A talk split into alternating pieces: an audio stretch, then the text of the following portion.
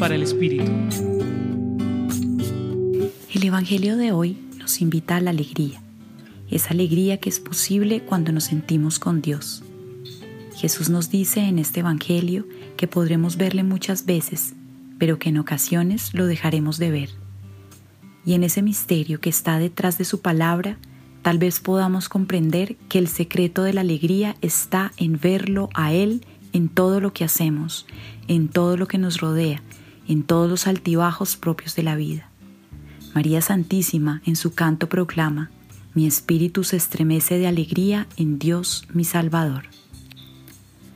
La alegría no necesariamente es esa emoción que se expresa con euforia, es más bien paz, armonía.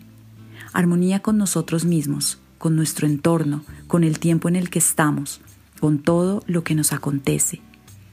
Es paz porque estamos abiertos al encuentro con aquello que nos trasciende, que justamente es lo que nos guía, es sabernos en Dios. Muchas veces hemos escuchado que la alegría nace de estar por entero en el momento presente, y así lo comprobamos cuando observamos un niño jugar. El niño está en ese inagotable presente, con los ojos abiertos, explorando su entorno con novedad, atento a lo que va sucediendo.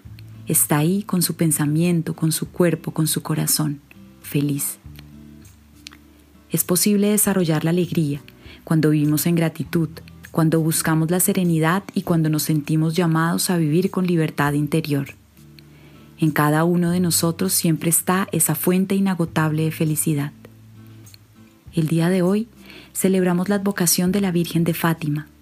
Con su imagen nos llega el recuerdo de su llamado a la oración en todo momento, porque la oración nos serena, nos aquieta, nos expande la oración como herramienta para hallar la felicidad en el momento presente.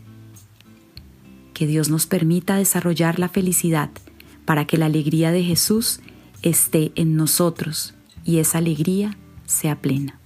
Hoy los acompañó Marcela Lozano Borda, del Centro Pastoral San Francisco Javier.